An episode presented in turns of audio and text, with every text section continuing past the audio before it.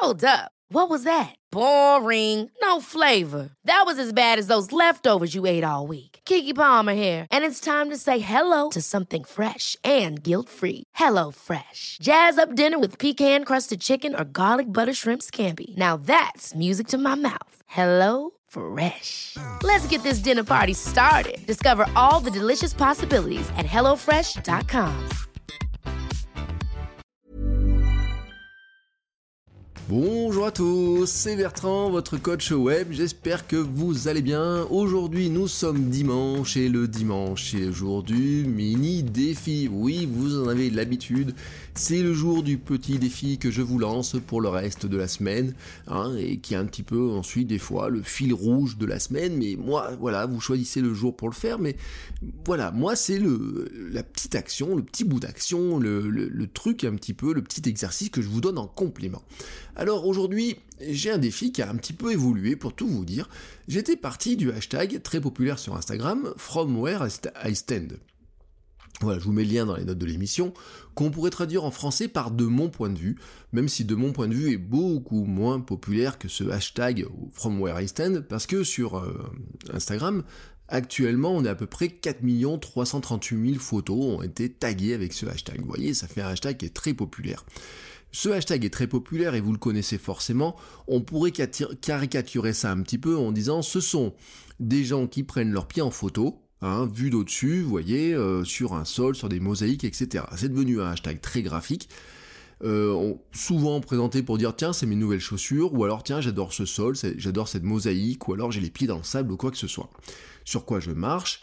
Bref, c'est euh, un petit peu la caricature de ça. On pourrait aussi dire From Where I Stand, finalement, c'est quoi? De mon point de vue, c'est ce que je vois si je baisse les yeux, mais je suis pas obligé de voir mes, chaussures d'ailleurs.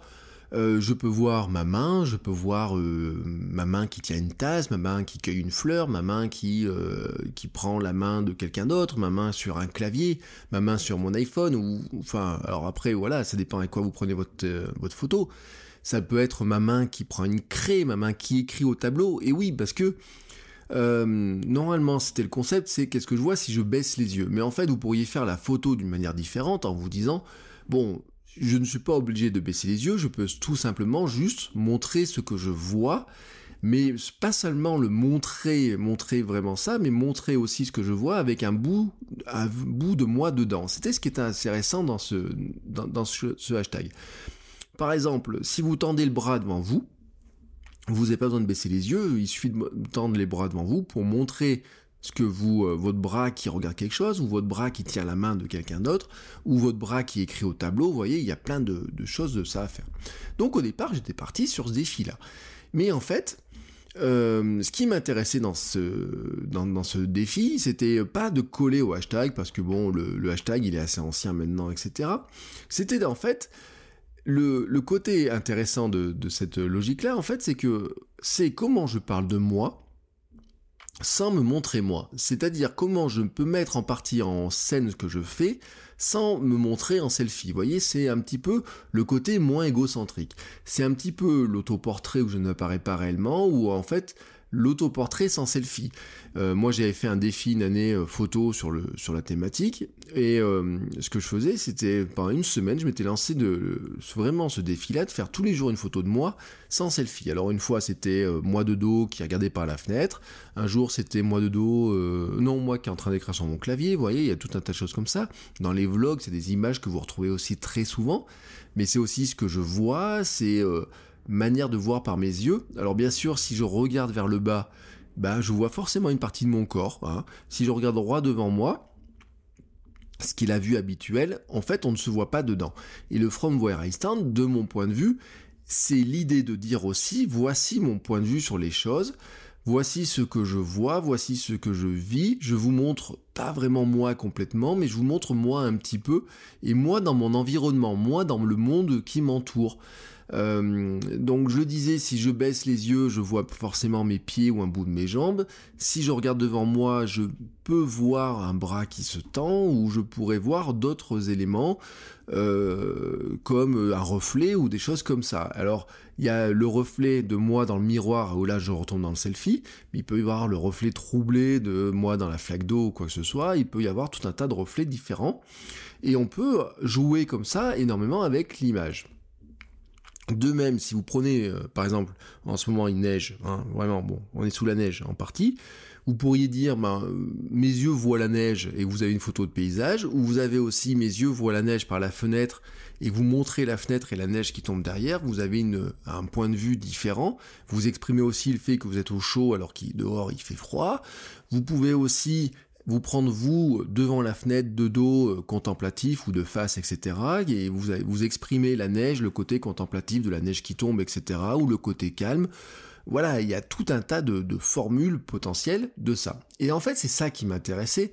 C'est le côté intéressant de cette, logique-là, c'était le côté subjectif des choses. C'est la vision sur ce qui m'entoure et sur ce que je fais. C'est ma vision du monde. Et vraiment, voilà, c'est vers ça je voulais vous amener à, sur quoi je voudrais vous faire travailler cette semaine. C'est que vous montriez, que vous expliquiez ce que vous pensez, comment vous voyez les choses. Alors ça peut être d'avoir, euh, comment dire, de montrer les choses qu'on utilise, les choses qu'on fait, les choses où on va, etc. Mais c'est aussi de les expliquer. Pour moi, il est essentiel d'avoir son propre point de vue, et je vous l'ai dit, il est essentiel de l'avoir, mais ça c'est une logique de tout le monde, hein. tout le monde doit avoir son propre point de vue, on doit se forger son opinion, mais ce qui, ce qui est intéressant, c'est aussi de l'exprimer. Et je vous l'avais dit dans un épisode précédent, l'épisode sur le choix, vous n'êtes pas, euh, en tant que créateur de contenu, vous n'êtes pas une encyclopédie, vous n'êtes pas Wikipédia, euh, vous n'êtes pas non plus le scientifique qui doit, qui est obligé de d'explorer toutes les hypothèses, de les comparer entre elles, etc. Dans Wikipédia, on fait la chasse à l'opinion personnelle. Si vous mettez quelque chose qui ressemble à la discussion de comptoir en disant j'ai entendu dire que ça ou quoi que ce soit, dans Wikipédia, il faut une source, il faut une source chiffrée, il faut des liens vers des sources fiables, etc. Il faut au moins avoir deux sources pour certains éléments, et c'est d'ailleurs ce qui pose beaucoup de problèmes dans certaines zones géographiques du monde pour Wikipédia. Par exemple, je vous donne un exemple, euh, vous ne pouvez pas euh, parler de la démographie dans les villages, euh, dans certains villages où il n'y a pas d'état civil, tout simplement parce que on n'est pas capable, par exemple, de dire que dans telle commune, dans certains pays, il y a tant d'habitants ou quoi que ce soit, ou en tout cas on n'est pas capable de le dire au sens de Wikipédia, parce qu'on n'a pas la source vers le chiffre officiel, genre comme nous on a l'INSEE ou quoi que ce soit. Mais ça, c'est la logique de Wikipédia. La logique de Wikipédia, c'est la logique encyclopédique. C'est la logique que si quelqu'un apporte une information, personne ne va dire c'est vrai ou c'est faux, on va juste essayer de montrer les éléments qui montrent que oui, effectivement, ça peut, ça semble être euh, ce qui est juste ou ce qui, euh, ou alors on va, enlever en disant non, ça, ça semble vraiment pas être correct ou quoi que ce soit, et on va mettre le plus de sources possible pour montrer un petit peu les choses ou montrer les différents points de vue. C'est ce qui fait qu'il y a des articles de Wikipédia qui sont très très très longs et qui montrent les différentes thèses et différents points de vue sur les choses et qui expriment un petit peu ça. Mais la personne, quand elle cherche une information, la personne qui est dans votre audience, mais vous aussi, quand vous cherchez une information, c'est pas ça que vous cherchez forcément.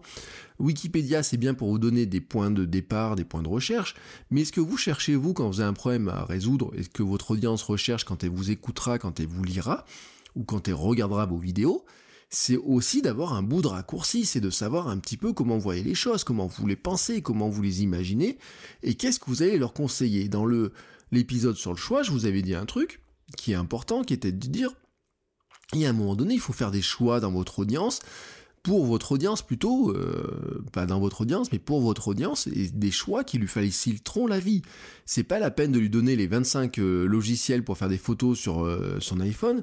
si vous lui en donnez un, deux ou trois, ça lui suffit largement parce que de toute façon, au bout d'un moment, il ne va jamais tester les 25, ou alors il va dire ouais attends, je vais aller chercher quelqu'un qui va me donner vraiment une solution beaucoup plus rapide. C'est ce qu'attendent les gens. Et donc, le, dans cette euh, logique-là, ce qui est important aussi de montrer à votre audience, eh ben, c'est de montrer un petit peu ce que vous pensez, comment vous imaginez les choses et quel est votre point de vue sur les choses. Alors, cette semaine, quel est finalement ce mini-défi? Alors, le mini-défi, c'est pas de faire une photo façon From Where I Stand ou quoi que ce soit, c'est pas de montrer euh, votre quotidien ou pas seulement de le montrer comme ça. Je dis pas que vous pouvez pas le faire, Ce que je voudrais que vous fassiez surtout, c'est de prendre un peu de temps pour raconter le monde vu de vous. Vous voyez comment vous... Alors le monde, attention, hein. Je vous dis pas le voyage, je ne dis pas le grand monde ou quoi que ce soit, mais c'est votre monde, votre quotidien, votre thématique, votre métier, votre passion, sur quoi vous vous exprimez, sur quoi vous avez envie de vous exprimer ou quoi que ce soit.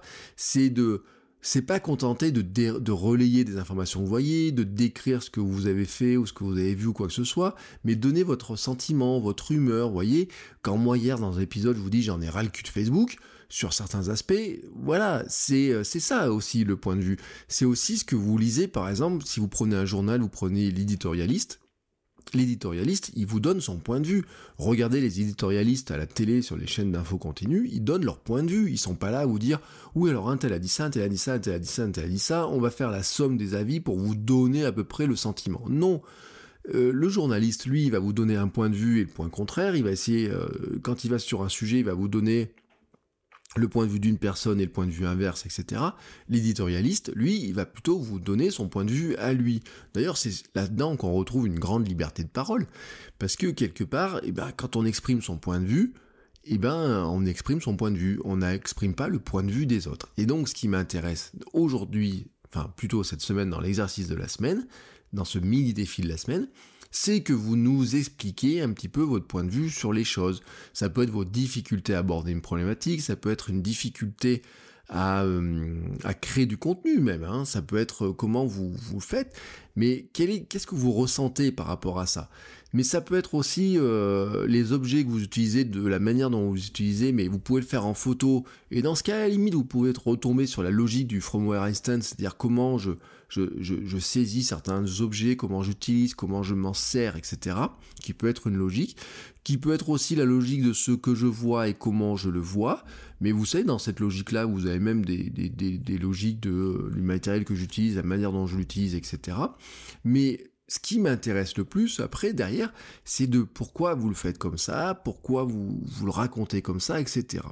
Donc pour l'instant ça peut vous sembler un petit peu confus, mais ce que je voudrais vraiment, voilà, c'est que vous choisissiez le support qui peut être de la photo, du podcast, du billet de blog, de la vidéo, et que vous publiez dedans, que vous relayez, que vous expliquiez un petit peu votre sentiment, votre humeur, votre, votre point de vue sur le sujet, et pas seulement de relayer globalement ou de juste montrer quelque chose. Sur Instagram, si vous mettez une photo, ce qui va être intéressant, c'est la photo, mais c'est aussi le commentaire qui va avec. Vous pouvez faire du podcast, je vous l'ai dit, vous pouvez faire de la vidéo, mais où là, vous positionnez plutôt comme un petit, comme un, oui, un éditorialiste, vous voyez, où euh, vraiment vous donnez un point de vue très clair, vous dites, voilà, moi je le pense, je le vois ainsi, très clairement. Euh, osez dire ce que vous pensez, montrez, expliquez les choses comme vous les voyez, comme vous les ressentez, comme vous les, euh, avez réfléchis, parce que je pense en fait que c'est aussi ça qui fera ben, euh, un petit peu votre, votre différence. C'est-à-dire que je reprends souvent l'exemple des photographes. Hein.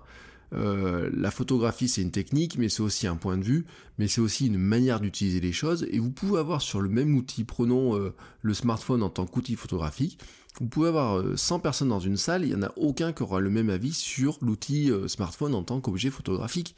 Ce qui nous intéresse, c'est pas le, la somme des sans avis, c'est en fait de trouver la personne qui va nous dire, bah voilà, moi, voilà si pourquoi le smartphone est pour moi le meilleur appareil photo. Quelle est la raison pour laquelle je le fais? C'est pas juste de dire, alors d'après ce que disait un tel, il faisait comme ci, comme ci, comme ça. Non, c'est qu'est-ce que vous pensez vous? Voilà, c'est ça mon exercice de la semaine, le mini défi. Exprimer votre point de vue, exprimer ce que vous pensez, comment vous le pensez, etc. Pas seulement dans la description, pas seulement dans du de l'explicatif ou du relais de ce que vous avez vu ailleurs ou quoi que ce soit, mais comment vous, réfléchissez les choses, comment vous les sentez, comment vous les ressentez et quel est votre, votre point de vue là-dessus. Voilà, vous avez compris, j'espère le défi. Euh, bon, si c'est pas très clair pour vous, n'hésitez pas à me contacter, à m'envoyer un petit message. N'hésitez pas dans tous les cas aussi ben, à, nous, à me dire, à moi et à tous ceux qui écoutent le podcast, euh, bah, quel, euh, comment vous voyez les choses? Relayez-moi les articles que vous avez fait, les vidéos que vous avez fait, les podcasts que vous avez fait. Relayez-moi les, les, euh, photos. Vous le savez, hein, vous pouvez m'envoyer un mail, on peut en parler dans le groupe Facebook du Club des créateurs de contenu. Oui, parce que oui, je suis toujours sur Facebook quand même, hein, malgré ce que je disais hier. Et puis on y est toujours. Et puis pour combien de temps ça on ne sait pas, mais pour l'instant, oui, la communauté euh, est toujours dessus. Mais euh, relayez ça et on en discute toute la semaine. Et moi, je vous dis à demain pour un nouvel épisode. Ciao, ciao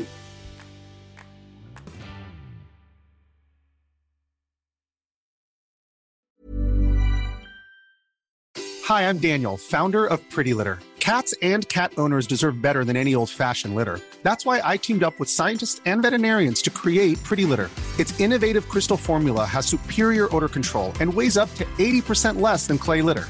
Pretty Litter even monitors health by changing colors to help detect early signs of potential illness. It's the world's smartest kitty litter.